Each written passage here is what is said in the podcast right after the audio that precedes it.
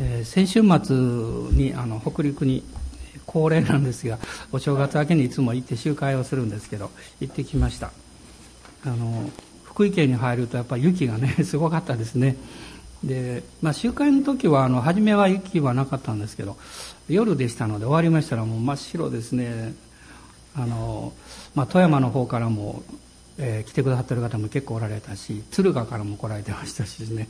大体いつもあの3県、えーと、福井県石川県富山県時に新潟からも来られるんですけどあのいつもお正月来られるんですね、えーまあ、私の方がいつも励まされてるんですけど、まあ、でもそういう中でイエス様を愛する多くの方がいらっしゃるなということをいつもあの励まされています。で今年は一つのテーマを私は与えられていまして、まあ、今年何度かというか結構多くそのテーマについてこの礼拝で御言葉からお分かりしたいなと思ってるんです。そのテーマはですね家族というテーマなんです、まあ、ファミリー、えー、もう30年ぐらいになるんですけどあの瀬戸内の海岸を、えー、一緒に私とはあの友人の牧師が歩いておりまして。でちょうど私たち2人とも結婚して、まあ、数年の時だったんですけど。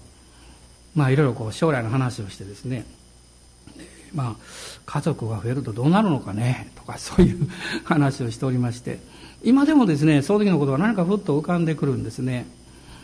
でまあ今あの私の場合は、まあ、私の子供たちや孫たちですね、まあ、10名を超えるようにこうなったんですけども、まあ、家族ということを考えた時にやはりこう神様からから委ねられているうん。まあ、喜びと同時に責任とかね。あるいは私はどういうふうにしたらいいのかなとか、まあ、そういうことをよく考えるわけですね。で、まあ、今年はあの聖書の中からそういう話をできるだけしたいと実は思ってるんです。ただですねその家族ということについて話しますと、まあ、やはり一人でいらっしゃる方もおられるでしょうし独身の方やあるいは夫婦の話をしますとご主人奥様がもう天に帰られた方もおられるでしょうしあるいはまあやもない理由で離婚なさった方もおられるでしょうしあるいはご両親をもう亡くされた方もおられたり、まあ、私はそれぞれみんな立場が違うんですね。ですから、えーまあ、私はそういう家族のテーマについて話すという時にいつもそういうことが浮かんできてですね。あのちょっと躊躇する時があるんです。でも、まあ、この年の初めに皆さんに申し上げておきたいことは、えー、私もそうですし、えー、お互いですね。あのあなたがどういう立場でどういう状況であったとしてもあなたのことを忘れてはいませんよということです、ね、あの大人の方はちょっと顔を見てね主にあって愛してますよと いうことをおっしゃっていただければと思いますけどね。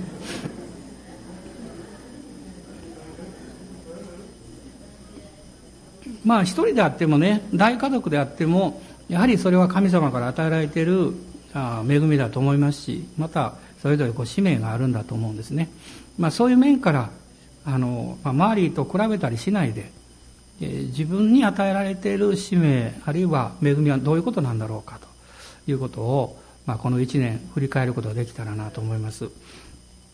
で家族っていうのは実は私たちは三重の家族を持ってるんです。で一つはですねこの地上の家族。ですね。それから神の家族。もう一つは天の家族っていうのがあるんですね。まあ、この3つをこういつもこう重ね合わせながら聖書から見ていきたいなと思っています。で今日は吉脇の2章の1節から21節のところ。少し長いんですがそのところをまず最初に読みたいと思います。司会者の方に読んでいただきます。はい。吉脇の2章1節から21節まで、2章の1節から21節までご一緒にお読みしたいと思います。開いた方ご一緒にお読みください。3、はい。ヌンの子ヨシアはシティムから密かに2人の者を石膏として使わして言った。行ってあの地とエリコを偵察しなさい。彼らは行ってラハブという名の遊女の家に入り、そこに泊まった。エリコの王に今イスラエル人のある者たちが今夜この地を探るために入ってきましたと告げるものがあったのでエリコの王はラハブのところに人をやっていった。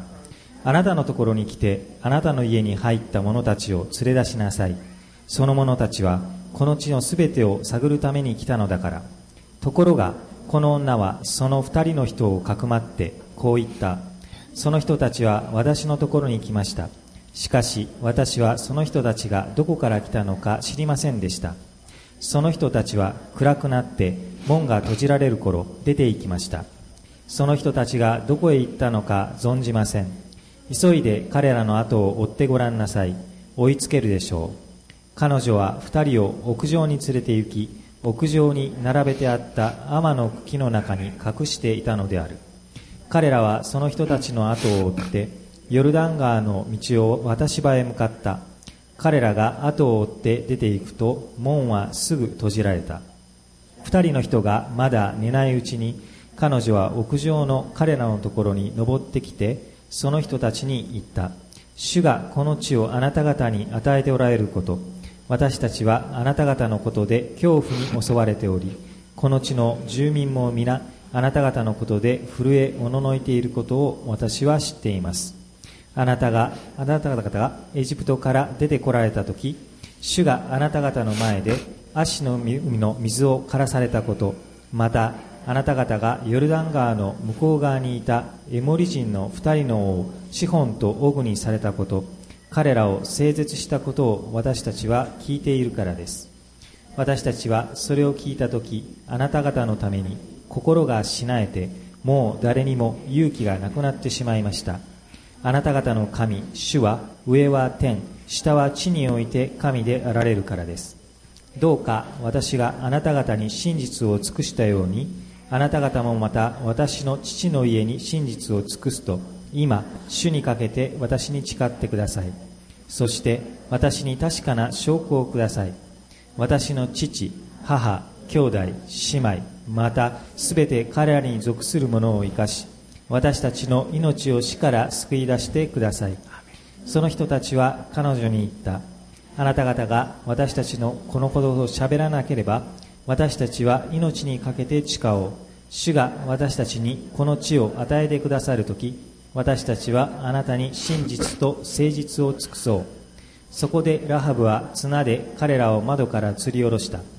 彼女の家は城壁の中に建て込まれていて彼女はその城壁の中に住んでいたからである。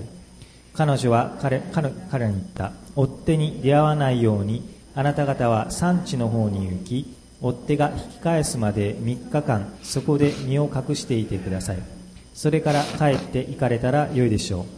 その人たちは彼女に言った。あなたが私たちに誓わせたこのあなたの誓いから私たちは解かれる。私たちがこの地に入ってきたならあなたは私たちを吊り下ろした窓にこの赤い紐を結びつけておかなければならない。またあなたの父と母兄弟またあなたの父の家族を全部あなたの家に集めておかなければならない。あなたの家の戸口から外へ出るものがあればその地はその者自身の神戸に帰する。私たちは誓いから解かれる。しかしあなたと一緒に家の中にいる者に手をかけるならその地は私たちの神戸に帰する。だがもしあなた方私のたちのことをしゃべるならあなたが私たちに誓わせた。あなたの誓いから私たちは解かれる。ラハブは言った。お言葉通りにいたしましょう。こうして彼女は彼らを送り出したので彼らは去った。そして彼女は窓に赤い紐を結んだ。はい。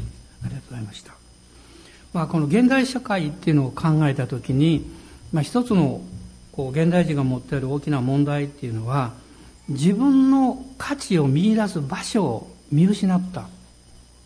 ということかなと思います、まあ、今までは仕事の中でですねそれを見出しておられた男性は多いと思うんですね、まあ、世の中が不安定になってまあ、家族が崩壊していったり、えー、あるいはその自分の将来を考えた時にですねあまりにもこう現実的に見えすぎてきて何かこう自分の生きてるっていうことがこう表面的な状況に全部こう巻き込まれていくような、まあ、そういう時代ではないかなと思います。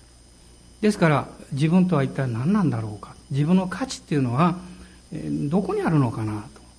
自分が生きてる意味っていうのはどこで見出すことができるんだろうか。まあ、そういうですね非常に大きなこうクエスチョンマークというのが、まあ、あると思うんですね。で、まあ、今日読みましたこの吉脇には、まあ、聖書の中の有名人なんですがラハブという女性が出てきます。で彼女は、まあ、遊女ラハブというふうに言われているわけです。彼女の一番素晴らしかったことはですね彼女は決して自分に迷わなかった。自分を見失わなかった。そして結果的には彼女は神様から彼女の人生に与えられていたとてつもない計画を実現する人物になったんですね。まあ別の言い方をしますと、彼女は自分の人生を取り巻いている現実によって自分を支配しなかった。むしろ自分の人生の現実を神様を信頼することによって神様の大きな計画によって支配した。これはものすごい生き方だと思います。で、このラハブという人をこう見ていきますと、まあ、いくつか私たちもチャレンジを受けるところがあるんですが、今日はその一つの点ですね。彼女は家族を救い出した女性なんです。家族を救い出したんです。まあ、その点に、まあ、焦点を当てて、聖書から見ていきたいと思っています。で、まずこのラハブという女性なんですが、彼女の意味はですね、名前の意味は広いという意味を持っています。ラハブっていうのは広いっていう意味があるんですね。で、彼女はどういうふうに聖書の中で紹介されているかっていうと、まずエリコに住んでいた。で、エリコというのは、あの、世界最古の町の一つというふうに言われてまして、非常にこう長い歴史があります。何度もこう崩壊しては建てられてるわけですね。えそして、町にはこの当時はですね、二重の城壁があって、まあ、外側はだいい1.8メートルぐらいと言われてますが、そして間隔があって、内側には3メートル50か60ぐらいの城壁ですね。それが9メートルの高さだったんですね。そういう城壁に囲まれたこの要塞のような町です。少し高台になっておりますから、あの、下からこう上を見上げるような形ですね。で、まあ、視界の近くで、通常はすごく暑いところなんですが、このエリコには、あの、泉があるんです。で、その泉によって、このエリコのこの周辺だけはですね、緑があります。まあ、今も行きますと、ああ、あそこはエリコかなってすぐわかるんですね。で、この城壁と城壁の間に、こう、板のようなものを張って、その上にたくさんの家が建てられていたようです。で、ラハブという人はその城壁の中に住んでいたと書いてますが、まあ、どういうふうに作られていたのかわかりませんが、この城壁の中に住んでいた。で、この城壁に関わって住んでいる人というのは、まず貧しい人です。貧しい人です。で、彼女は貧しく、また当時まだこの独身女性であったということがわかります。で、まあ、遊女というふうにこう言われているんですが、彼女が生計を立てていたのはおそらくですね、この2章の6節に書いて、あの、書かれているんですが、天の栽培をしていてですね、それによって生計を立てていただろうと考えられています。でも彼女は普通の女性、当たり前の普通の女性なんですけど、そうでないところがあった。まあ、その人の持っている最も素晴らしい点というのは案外見えないものだと思います。あの、外側のことが先に目立ってしまってですね、その人の内側にある本当に輝いているものっていうのはなかなか見えないんです。でもこの物語を見ていきますと、彼女の一番の素晴らしいものが見事にこう発揮されている、えそれを見ることができます。彼女は家族を愛する非常に勤勉な女性であった。ね、独身で貧しかったんですが、家族を愛していた。これが彼女のですね、えー、まあ紹介できる大事なことだと思います。私は、あの、クリスチャンになって間もなく、ある御言葉を読んで非常にショックを受けたことがあるんですね。第一テモテの5章の8節なんですが、テモテの第一の手紙の5章の8節です。ここにこう書かれています。もしも親族ことに自分の家族を顧みない人がいるなら、その人は信仰を捨てているのであって、不信者よりも悪いのです。と書かれています。今日まず皆さんに、まあ、チャレンジというよりもお勧めしたいことはですね、もうすでに多くの方は当たり前のようにやってらっしゃると思いますが、家族のために祈りましょう。家族がああなるようにこうなるようにそういうのじゃなくてですね、神様どうぞ私の家族を顧みてください。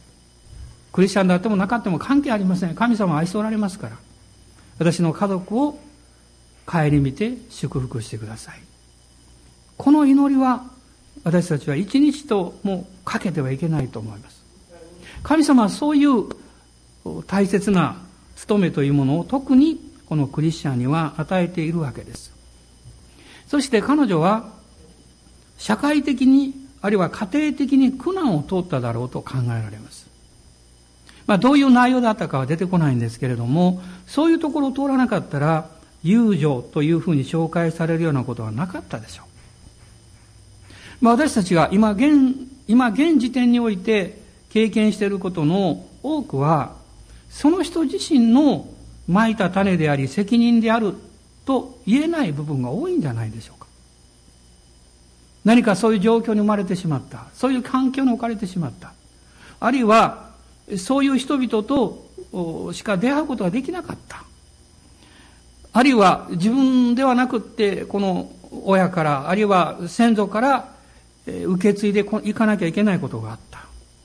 ね、そういうことを考えるとですね、私たち自身が生み出して種をまいて、そしてそれが今の自分の人生を構成しているという部分というのはほんの数割だと思います。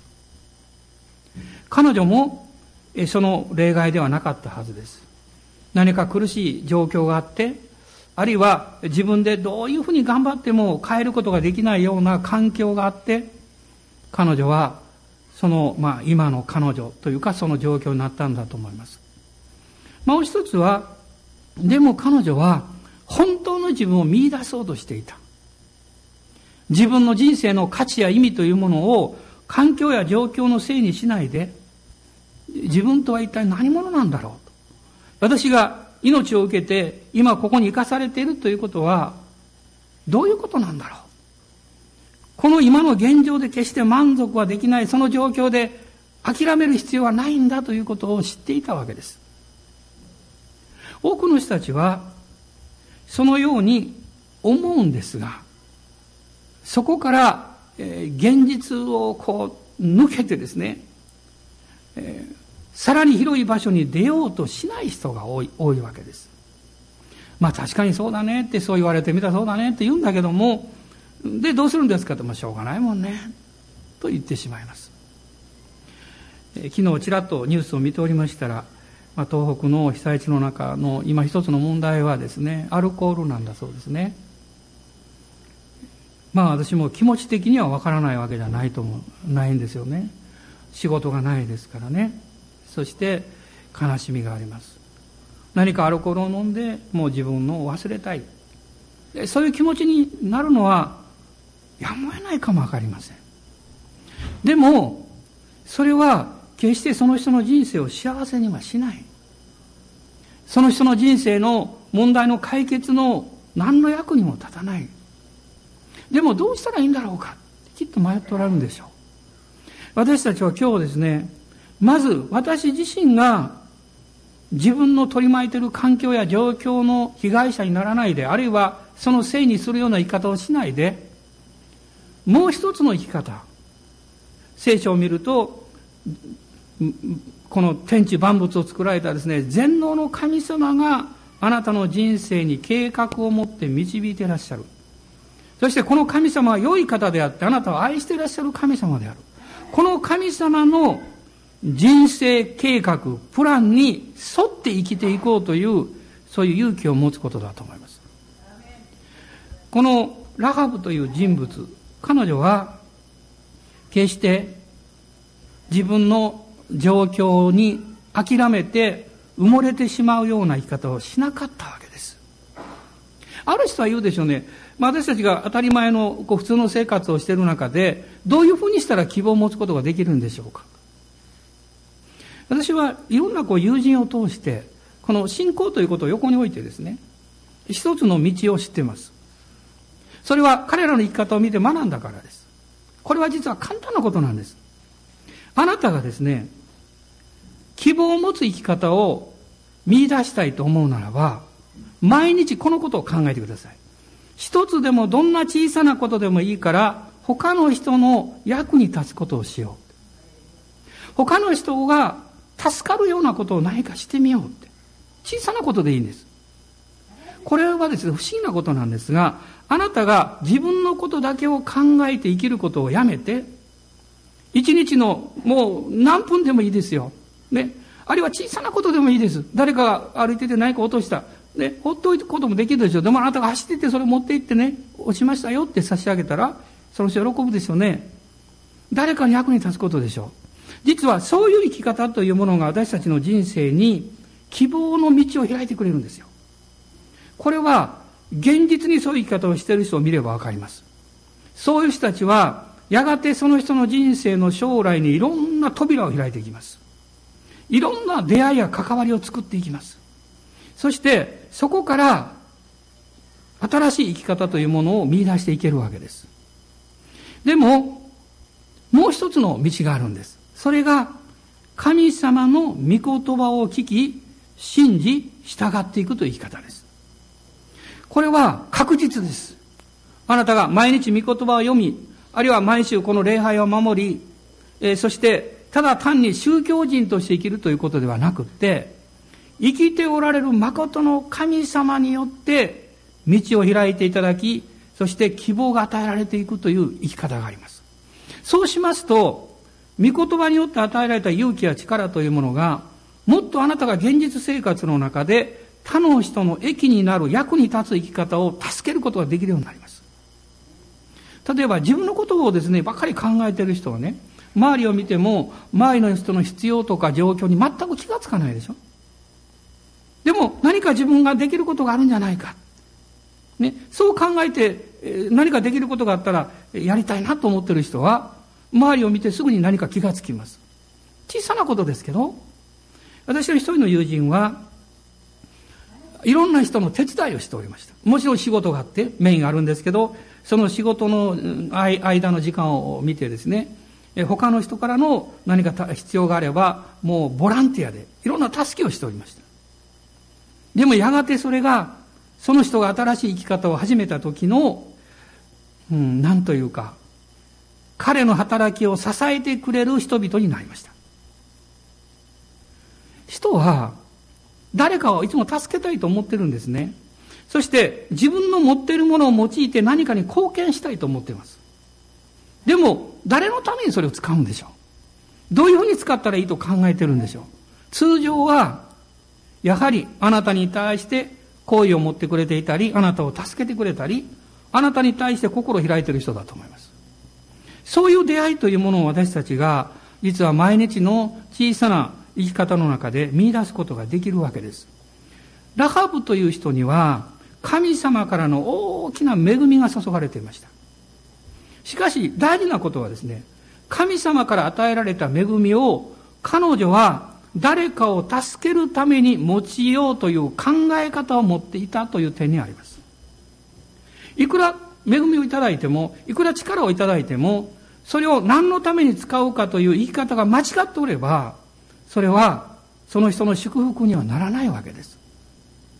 ラハブは神様の恵みによってどういう経験をしていったんでしょうか。まあ、4つのことを今日は申し上げたいんですけれども、まず一つは、神様の恵みがあったので、彼女には神に対する渇きがあったということです。神への渇きです。でも、神様に対する渇きが与えられていても、この世のこと、生活のこと、お金のこと、食べること、その当時はもう食べることで精一杯でしょうね。そういうことだけを考えていたら、その渇きは閉ざされていたかもわかりません。あなたが御言葉に対して、誠の神様に対して、渇きを持つということ、求めを持つということは実は、恵みがあなたの上に与えられていて、あなたが選ばれているからです。イエス様は、このヨハネの福音書7章を見ますと、こういうふうに書かれていますね。7章の37節ですが、乾いているなら、ね、私のところに来て飲みなさいとおっしゃいました。乾いていない人は飲もうとしません。御言葉に対する求め、ね、あるいは信仰に対する求めというのは実は乾きなんです。その渇きをまず大切にするということです。この渇きがありますと、私たちは御言葉を聞きたいと思います。で、聖書を開こうと思います。あるいは、どうしていいかわからないときに、あ、そうか、祈ることができるんだな、ということが分かってきます。どうでしょうか？えー、ちょっと大人の顔、方はもう一度ご覧くださってね、乾きを持ってそうな顔していらっしゃるでしょうか？いや、今日は喉が乾くよという、まあそれもあるかもわかりませんが、でも、御言葉に乾きましょう。で、えー、まあこの年、皆さんに、あの、お勧めしたいことは、えー、聖書の通読をやっていただきたいということです。えもう今もやっておられる方もおられると思いますけどね、あの、聖書をあちらこちら開くんじゃなくって、通読っていうのは初めからずっと順番に読むわけです。ね、それ以外に好きなところを読んでください。で、皆さんが手紙いただいて、まず後ろから読もうかなんていないですよね。みんな前からちゃんと読むわけですから。だから、聖書もそのように読んでいきますとね、ただし、理解する必要はありません。え？と思うかわかりません。聖書は理解しようとして読むと、あなたが頭ばっかり働いて心に入ってきません。聖書を読むときはね、ぼーっと読んでください。ぼーっと読んでください。聞くように読むんです。ね。聞くように読むんです。そうすると、精霊様が御言葉を通して語ってくださることが分かってきます。もう一つ読み方の秘訣があります。それは、神様が今日あなたが読む聖書の箇所を通してあなたを愛しておられるということをどういうふうに表現したいと思っているのかということを考えてください。あの、立法的な人は反対のことを考えるんです。今日神はどのように私を裁こうとしているのかなと思ってですね。だからつまずかないように頑張らなきゃとかです。ねこれは間違った読み方です。聖書の読み方は、神様が私を愛しておられることを今日どういうふうに語ろうとしてるんだろう。それを考えながら読むんです。そうするとね、意味が、その、神様の心というかね、そういうものが分かってくるわけです。それはきっとあなたの大きな励ましになると思います。ラハブは恵みによって渇きがあったということです。二つ目は、神様からの恵みによって彼女は信仰と霊的理解力が与えられた。霊的理解力というのは、神様の御心のことです。心のことです。で、この2章の9節をもう一度見ていただきたいんですが、2章の9節この石膏たちを彼女はかくまって、え、そして彼女は最後にこう言っていますね。私は知っていますと言っています。何を知ってるんでしょうかそれは、あなた方がこの荒野を通って、え、そして私たちのところにやってきた。その間にどういうことがあったのかということを聞いて、この町に住んでる人たちは震えおののいているんです。私はそのことを知っていますと言ってます。実はこれはですね、ただ単にイスラエルの民がどういうふうにして自分たちのところに来ようとしているかということを知っているということだけではなくって、彼女は霊的理解力に目が開かれた。つまり、そのイスラエルのことを聞いた人たちが震えおののいているというその心の状態を見たときに、イスラエルに誠の神がおられるということを理解した。ね、皆さん、例えばいろんな出来事をこう経験するでしょ？大事なことは、その出来事によってあなたの心がどう反応するかです。あなたの魂がどういう状況になるかです。まあ、昔クリスチャンのある有名な映画がありまして、一人の方が、まあ、牧師になられた方ですけれども、まあ、哲学にはまったというかね、いろんな哲学がありますからね。で、彼女、彼は考えたんですね。いろんな哲学、まあ、人生観についてかあの書かれてるけれども、えー、ど、どれを信じたらいいんだろうって、どれを受け止めたらいいんだろうって。で、こういうことを発見したんだそうです。哲学者たちにも2種類いて、神様を信じてる人と信じていない人がいる。あるいは神なんかいないという人もいる。ね。どっちが正しいんだろうかって。そして彼は考えた。そして結論はこうだったんです。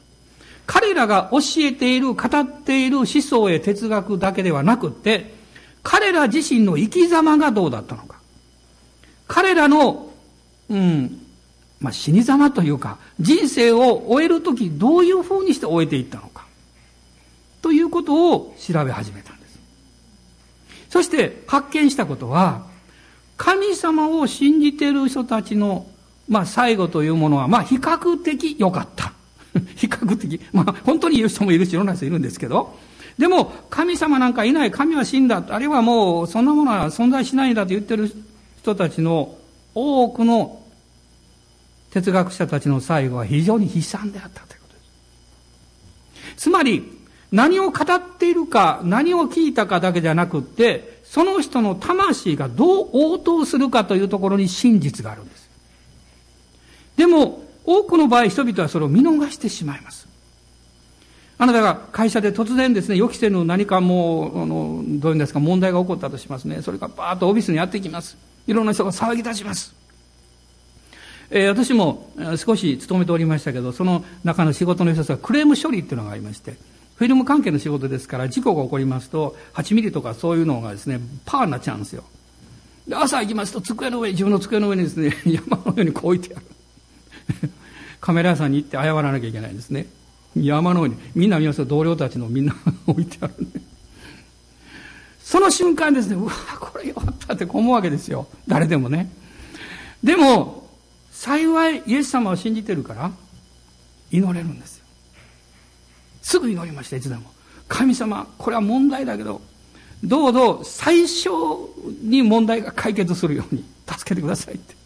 ね、祈る、その、そのクレーム処理をしなきゃいけないフィルムをこうの上に手を置いて祈るんですよ。ね。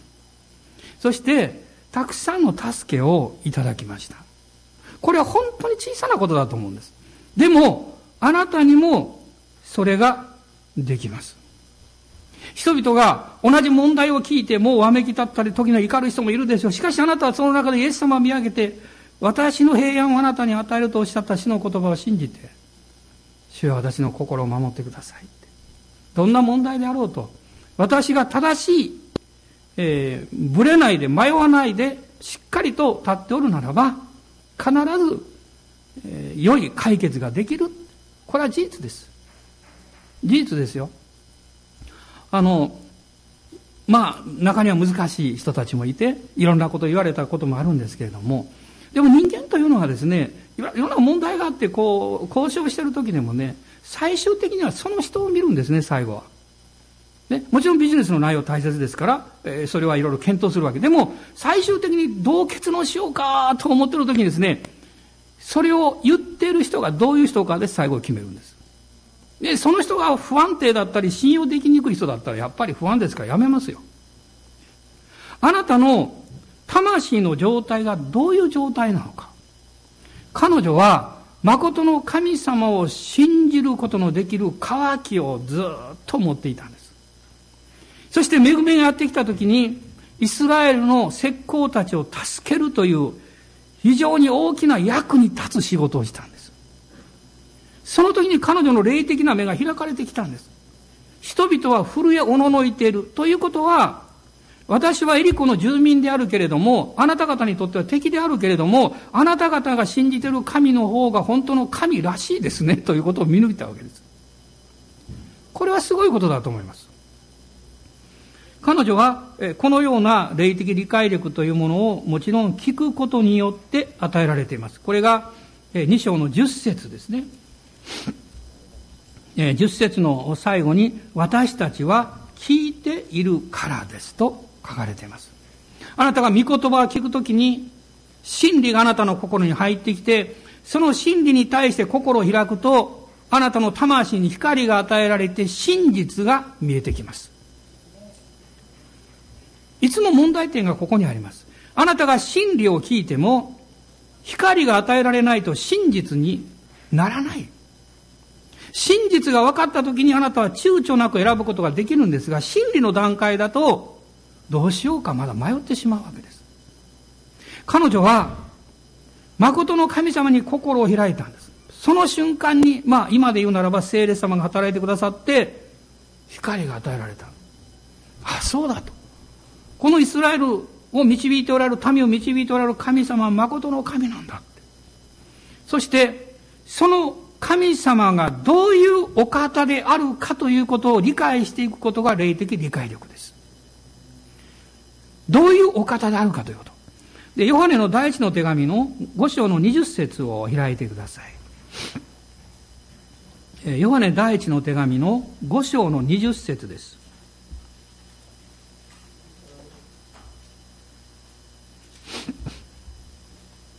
432ページになりますが、5章の20節ですね。開かれた方はどうぞご一緒に読んでみてください。しかし、神の御子が来て、真実な方を知る理解力を私たちに与えてくださったことを知っています。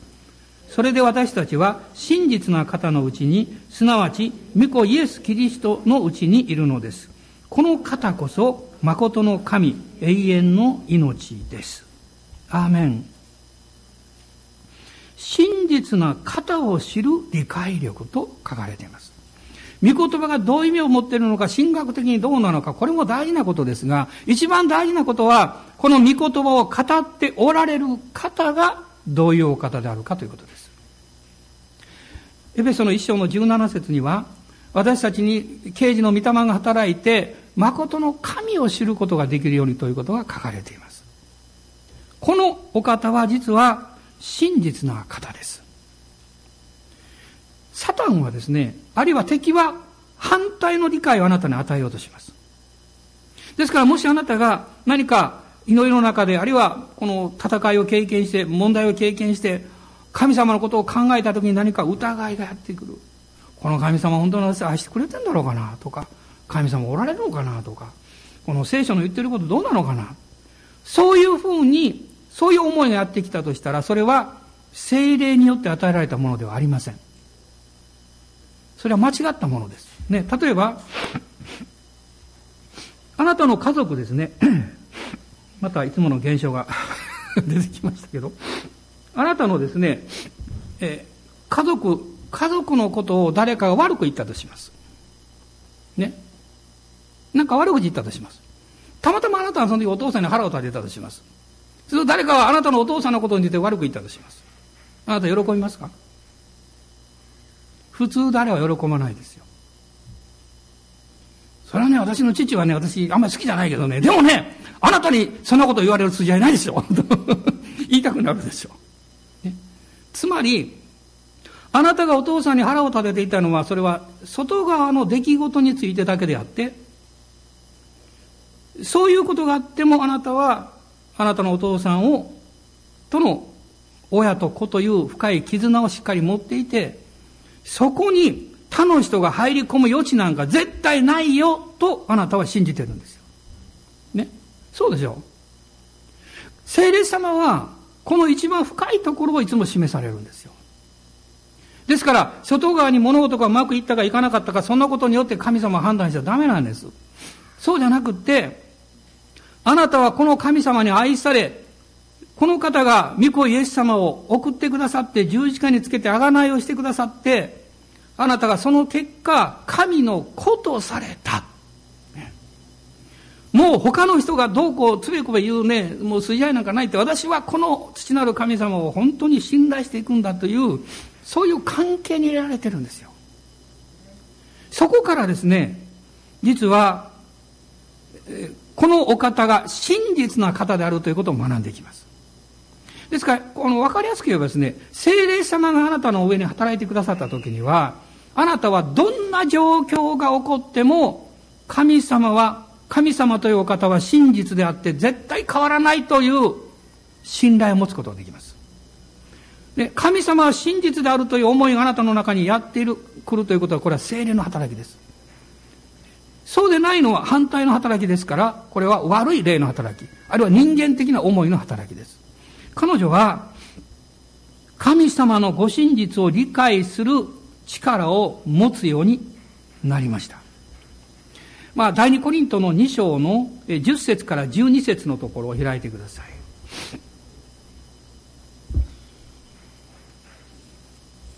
第二コリントの2章の10節から12節のところです。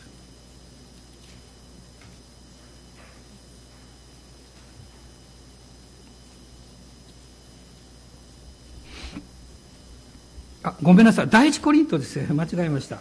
え第一コリントです。第一コリントの2章の10節から12節です。ご一緒にどうぞ。神はこれを御霊によって私たちに掲示されたのです。御霊は全てのことを探り、神の深みにまで及ばれるからです。一体人の心のことは、その人のうちにある霊の他に誰が知っているでしょう。同じように、神の御心のことは、神の御霊の他には誰も知りません。ところで私たちはこの世の霊を受けたのではなく、神の御霊を受けました。それは恵みによって神から私たちに賜ったものを私たちが知るためです。人間の霊は人間のことしかわからない。神の御霊、聖霊様は神ご自身を知っておられる。その聖霊があなたがイエス様を信じた時にあなたの霊の中に住んでくださって、そしてあなたの魂に光を与えてくださって、神様がどういうお方であるかということを理解させてくださいます。神について一番大事なことは神の御心を理解することです。神のハートを知ることです。神様のハートはあなたに対していつも善なんです。いいでしょうか？神様のハートはあなたに対していつも良いことをしたいという思いで満ちているんです。あの、まあ最近私は父親のことよく話すんでね、えー、時々なんかメッセージの材料になってしまって申し訳ないなと思ってるんですけど、まあ自分の父のことですからいいと思いますが、いいと思って勝手に言ってるだけですけど、あまあ先週末、あの、カナダに行っておりまして、えー、夕方、集会の前あ、集会に行く直前ですね、途中で電話かかってきまして。で、電話取りまして、どうしたん？って言ったら、なんとこう言いました。大丈夫やからな。大丈夫やから。あそう。よかったね。ありがとうって言って電話切りました。嬉しかったですね。ねいつもあれだったらいいんですけど。あの一瞬ドキッとする時もあるんですけどね。でもすごく私はその時に父親の心というものを感じました。あ父はもう高齢でですねまあいろんなことありますけどあやっぱり息子のことを考えてくれてんだな。ってすごく嬉しく思いましたつまりそういう経験をするときに、私たちは、えー、この地上の家族としての、まあ、人間関係というか、それが動き出すんですね。あ、父であり息子であるということ。ね、聖霊様が私たちに感動を与えたときには、天の父なる神様と、この父なる神様によって神のことされているあなたの関係が動き始める。それを私たちが経験する、その場所が神の臨在の場所ですよ。私はどうして今朝涙が出てきたんでしょう計画したんでしょう講談だったらまず泣こう。そんなことできるわけないでしょうしね。したくもないですよ。でも、神様の臨在がここに満ちているので、言葉を発しようとするともう何か愛が溢れてきて、ね、出ない言葉が。言葉が出るともう涙が出てきてしまう。でもその間に皆さんに神様が何か語られたんじゃないですか。私にも語られました。真実な言葉というのは、あるいはメッセージというものは、多くの場合、言葉に表現できない領域にあると。もし私が朝から晩まで誰かに愛してるよ、愛してるよ、愛してるとうるさいもんって 言うと思います。でもですね、ね、ぽつりと愛してるよって言われて、あ、そうか、と思ってですね、じーんとくるでしょう。あるいは何も言わなくても、それを感じることを経験するときに、あ、本当なんだなって思います。神様は、あなたにご自分の心を知ってほしいんですよ。その心を知るためには聞く必要もある、読む必要もある、考える必要もある。ですから聖書があります。メッセージがあります。でも真意はそれを入り口というか、それをパイプにして、ご自身の真意、心を知ってほしいんです。主は今日も語っていらっしゃいますよ。私はあなたを愛してるって。私はあなたのことに気を配っているよって。あなたは決して孤独じゃないって。あなたが寂しく感じたり、どうして私だけだと思う時もあるかもわからない。でも私は決してあなたを忘れてはいないって。私は、こう思うんです。何らかの理由でものすごく孤独を感じたとき、どうして私だけがこういう経験するんだろうと思うことがあるとき、一番身近に父なる神様の愛を感じます。一番身近に。私は孤児ではないって。私はこのお方に愛されている。そう思います。ラハブは霊的に目が開かれていきました。そして、霊的に目が開かれた時に、彼女に与えられている使命に目覚め始めたんです。これが三つ目のことです。本当の使命というのは、生活のためにやることが本当の使命ではありません。これは使命を成し遂げていくための必要なことをやってるだけです。もし例えば、こういうふうに考えたらどうでしょう。生きるって何のためなのかな？食べるためなのかな？食べりゃいいのかってですね。でも、生きるということは使命がある。その使命を成し遂げていくために私たちは生活が必要です。彼女の、まず目覚めた使命というのは何だったんでしょう？それは、自分自身だけではなくって、家族を救い出さなきゃいけないということでした。家族です。今日皆さん、新しくもう一度再検診して、家族のために祈るということを始めていただきたい。神様の憐れみが私の家族の上にありますようにと求めていただきたい。家族はもちろんイエス様を信じて救われることは第一の祈りでしょう。でも、救われるか救われないかそんなことを考えるのをやめてですね。神様私の家族がどういう家族であれ、私の家族を憐れんでください、恵んでください、祝福してくださいと求めるべきです。私たちがイエス様を信じて救われるのは神様の一方的な憐れみですから。あなたや私が救うわけじゃないんですよ。あるいは私たちが、その家族のために何かできるとしても、それはもう限られた範囲しかできないんですよ。でも、主の恵みと憐れみがあれば、私たちは神様が家族を守ってくださり導いてくださっているということに気がつきます。気がついたら、きっと一人また一人とイエス様を信じてくるでしょう。よかったねと私は何にもできなかったけど、ただ神様の憐れみによって、恵みによって、そうなることができたねということを経験すると思います。彼女は、その使命に目覚めた時にですね、彼女のおそらく現実のその家族関係というのは、彼女以上に希望がない生活をしていたと思います。そしてもうすぐイスラエルが攻めてくるということもありまして、非常にこの不安に駆られていたと思います。そこに彼女が良い知らせを伝えに行ったわけです。大丈夫だよって。ね。大丈夫ですよって。私は石膏を助けてね、あの人たちが私と私の家族を救い出してくれると約束してくれたんだよって。彼女は家族を集めていくわけです。でも、彼女がそのようなことをする前に、大きなこの決断がいったんですね。二つの決断だと思います。一つは、今まで自分が信じてきて歩いてきた生き方を変える、シフトするという勇気がいるということです。よく考えてみると、自分たちの仲間が殺されるかもしれない。しかも自分が助けを求めようとしているのは敵なんですね。何か同胞を裏切るようでですね、普通に考えるとそんなことはできないって。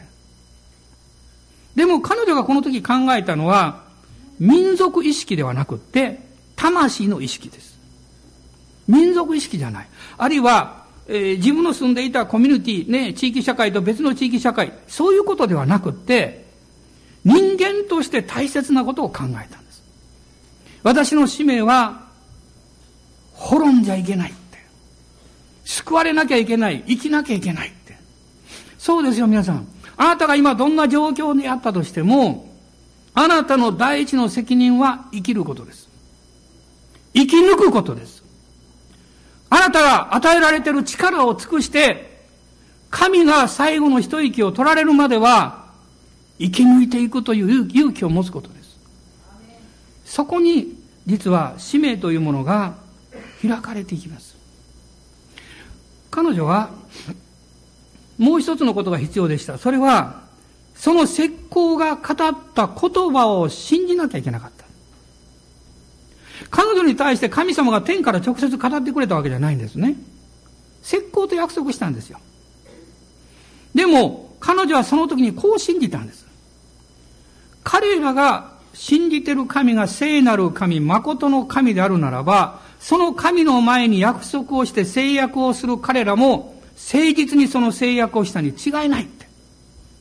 だから私は彼らの言葉を信じようって。そして彼女は、約束の通りに赤い紐を結びつけたわけです。ね、これはイエス様の十字架、イエス様の父を象徴しています。私たちもそうです。誠の神を信じるというときに、この神様が語られた御言葉と、この神様が、を信頼して歩んでいる人を信頼していきます。その時に実は祝福というものが流れてくるわけです。で祝福は直接天から来る来る場合もありますけども、通常は人々を通してやってきます。人々との関係を通して、その祝福が流れてきます。それは、誠の神を信じて歩んでる人の人生を通してそれが流れてきます。あんまり期間に関係ないんですね。何十年知り合いだから、この人の方が短い知り合いの人よりも信頼関係が深いかって、そんなものでもない。ね。私もそういう係たくさんあります。何十年も知っているけれども、ほんの数ヶ月しかまだ知っていないこの人の方が、はるかに信頼できるなって、そういうケースもありますよ。何の差じゃないんですよ。そうではなくって、その人が何を信じて何を人生の一番大切なこととして生きているかということによって、その人に対する信頼関係の関わりが変わってきます。あなたが誠の神様を信じ、この御言葉に従っていくときに、周りの人々はあなたを信頼するようになります。周りの人々はあなたが誠実であるということを見抜いていくようになります。決して自分でそれを作り出そうとするようなことはしないでください。そうすればあなたは人を裏切ります。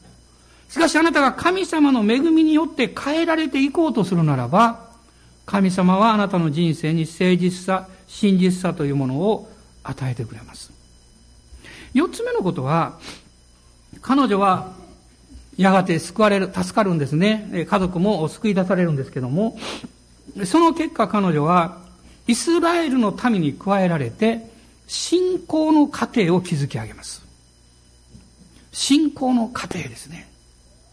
まあおそらく、まあ人によっていろいろ使命があります。独身の方の使命もあります。いつかそのことをメッセージしたいと思いますけど。でも、家庭を持っている人の使命というのはどういう使命でしょう？それは、この地上において、誠の神を愛し信頼する信仰の過程を築き上げることではないでしょう。私は、まあ、青年期の初期にすごく悲しいことがありまして、まあ、その時にですね、まあ、私、これはから独身でいくのかなと思ったことがあります。でも、神様の導きの中で結婚するようになりました。で、家族が与えられました。で、その時に私が考えることはこういうことです。神様が私に委ねようとしておられる使命というものは、私自身が決めるものじゃないんだなと思いました。もし私が、あの、18歳の、17歳の時におじさんの言うことを聞かなかったら死んでいたと思います。でも、その時におじさんの言うことを聞こうと思いました。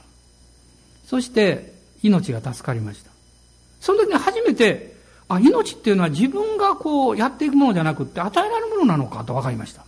まだ教会にも行ったことなかったんですよ。そしてそれから物事の考え方のこのシフトが始まりました。変革が始まりました。そして、キリストに出会った時に、ものすごい大きな変革が起こりました。神に愛されて導かれてる人生と計画がある。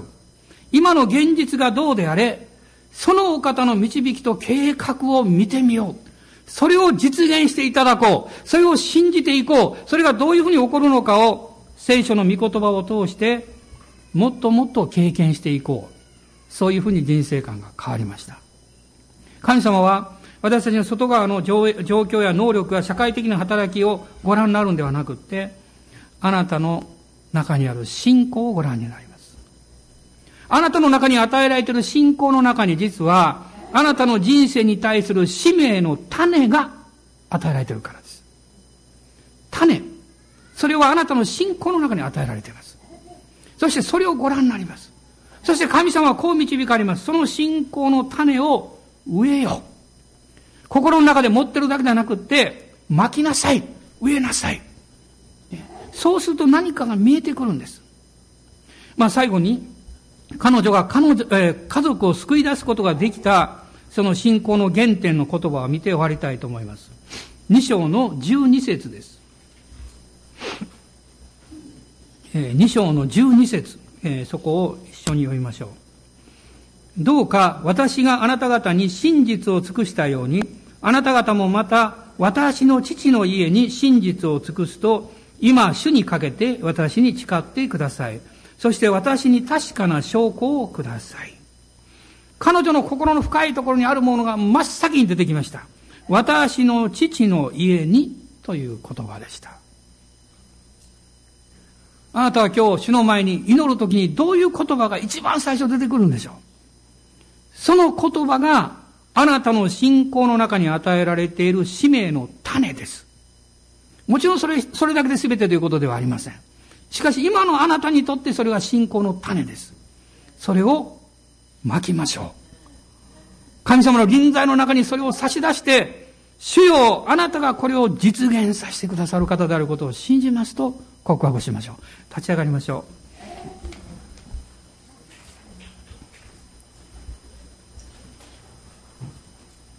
ハレルヤ感謝します。今、両手を挙げて、主の前に出たいと思います。ハレルヤ感謝します。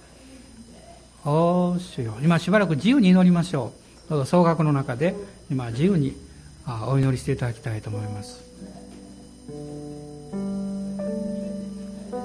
あなたの思いの中から、心の中から、あなたの人生を制限しようとしているその壁を今取り除きましょう。主あなたの大きな計画を信じます。あなたが私を愛しておられることを感謝しますハレルヤ。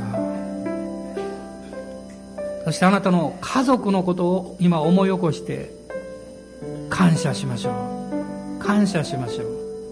祝福を祈りましょう。ハレルヤ。あるいは一人で生活をなさっている方はですねこの神の家族のために祈ってください。また遠くにいらっしゃる家族のためにも覚えてください。あるいはもう天に帰られた家族のことを思い起こして神様は本当に素敵な家族を与えてくれてありがとうございましたと感謝を捧げましょう。ハレルヤ。おー主よ。アーメンアーメンアーメン。ハレル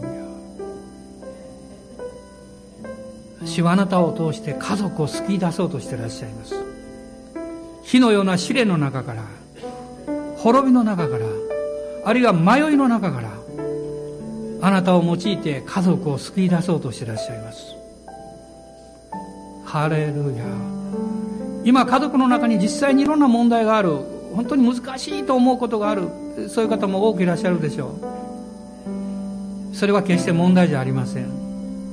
あなたに与えられた恵みだと思います。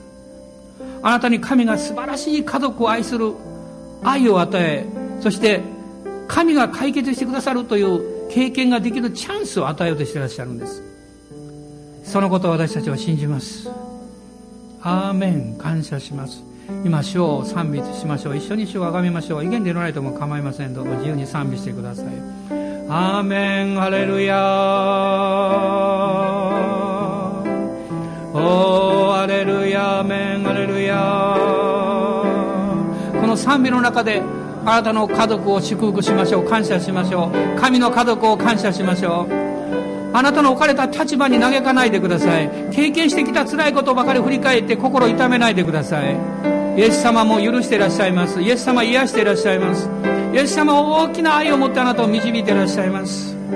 アーメン。ハレルヤ主よ。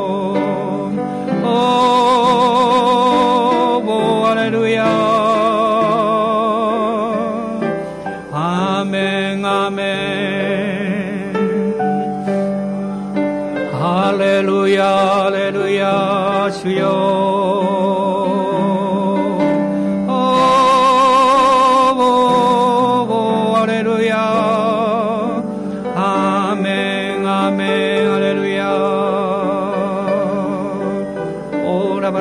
サンバララスキリビリビハンバラララスローアエンディリラスカラララサンバララスロリアアーメンアレルヤ天を見上げますよ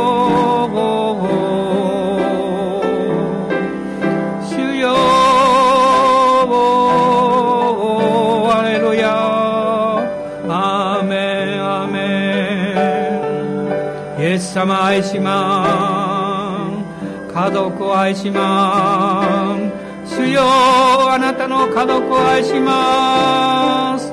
地上の家族を愛します。天の家族を愛します。アレルヤ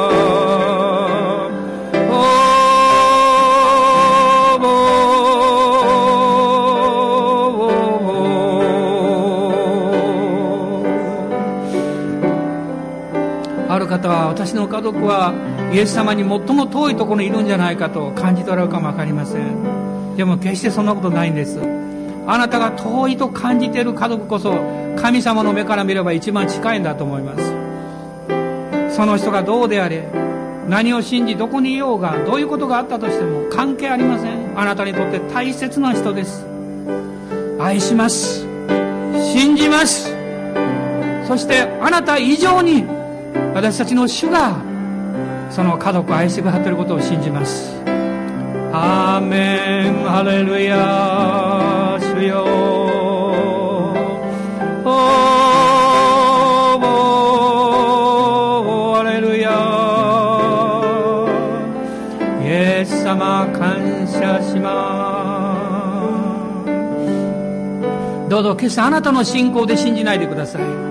あなたの信仰の枠で信じると小さいことしか信じられません。でも私たちは主から素晴らしい信仰が与えられています。おおハレルヤ。太平よりも世よりも大きな神の愛が与えられていますから。アーメン。主の恵みは誰もとどめることできません。アーメン。ハレルヤ。主にとって不可能なことがあろうかと。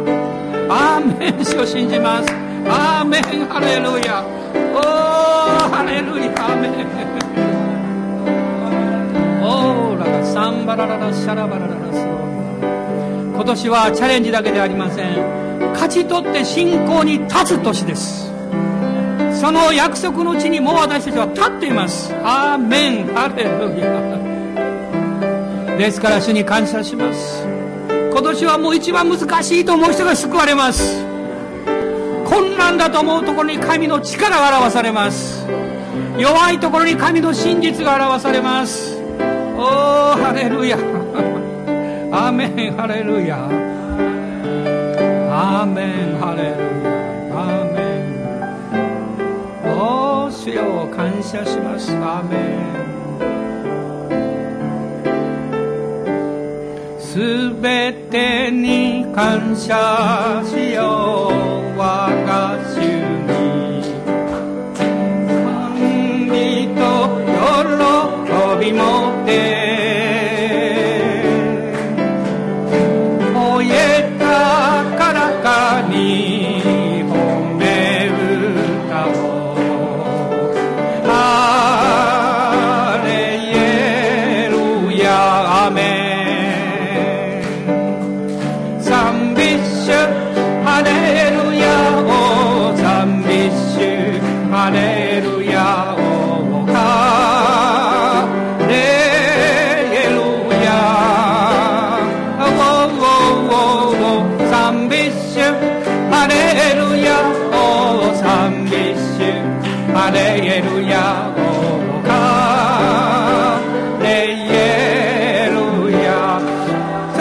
互いの顔を見合わせながら賛美しましょう。すべて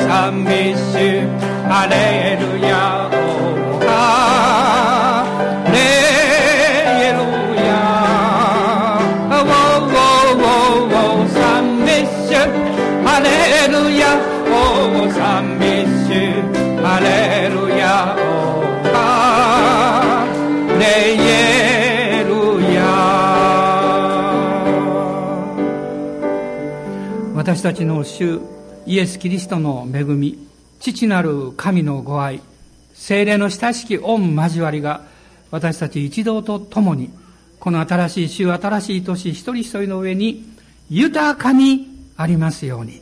アーメン。アーメン。